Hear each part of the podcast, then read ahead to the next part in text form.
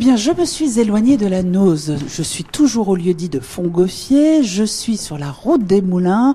Et puis, je suis surtout en compagnie de Clariane Witzès. Bonjour Clariane. Bonjour. On se trouve ici dans un lieu chargé d'histoire.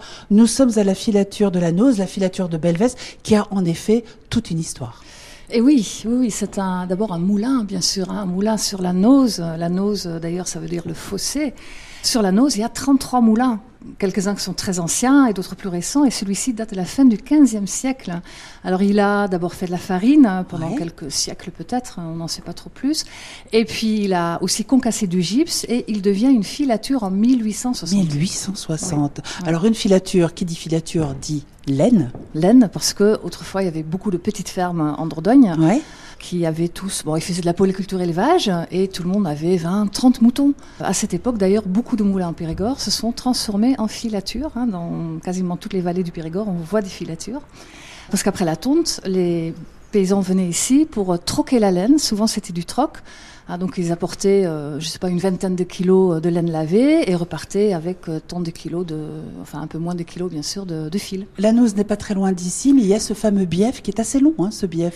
Oui, il est très très long. C'est un, donc c'est un canal creusé finalement qui amène l'eau de la Nose au moulin, hein, à différents moulins d'ailleurs tellement il est long ce bief. Avec euh, caché un petit peu sous les verdures cette écluse que l'on peut apercevoir encore? Oui, tout à fait, qui est un peu rouillé aujourd'hui, mais c'était pour, oui, pour gérer le niveau du bief, bien sûr.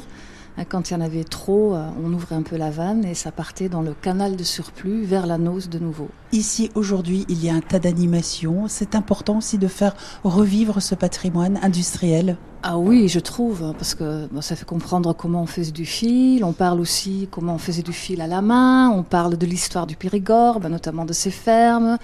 Euh, bah, de la vie sur la ferme. Puis euh, il y a tout un savoir-faire sur le tricot, le crochet qui, euh, qui est transmis aussi. Il y a des cours. Oui, c'est très important. Et l'on peut voir ici dans cette salle d'anciennes machines assez impressionnantes. Hein.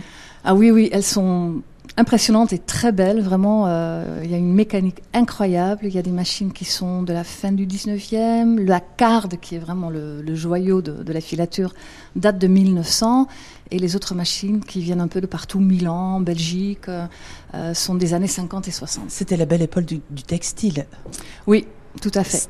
C'est un joli nom, Carderie. Hein Carderie, oui. Eh ben, D'ailleurs, ici, ça s'appelait la Carderie de Belvès autrefois. Il y a encore des gens qui parlent de la Carderie, mhm. parce qu'ils ne devaient que carder au départ et puis euh, filer plus tard. Il ne reste plus qu'à sortir les aiguilles à tricoter maintenant, Clariane. Eh ben oui, avec plaisir. On essaie, je suis pas bonne, hein, je vous avertis. D'accord, hein. on y va.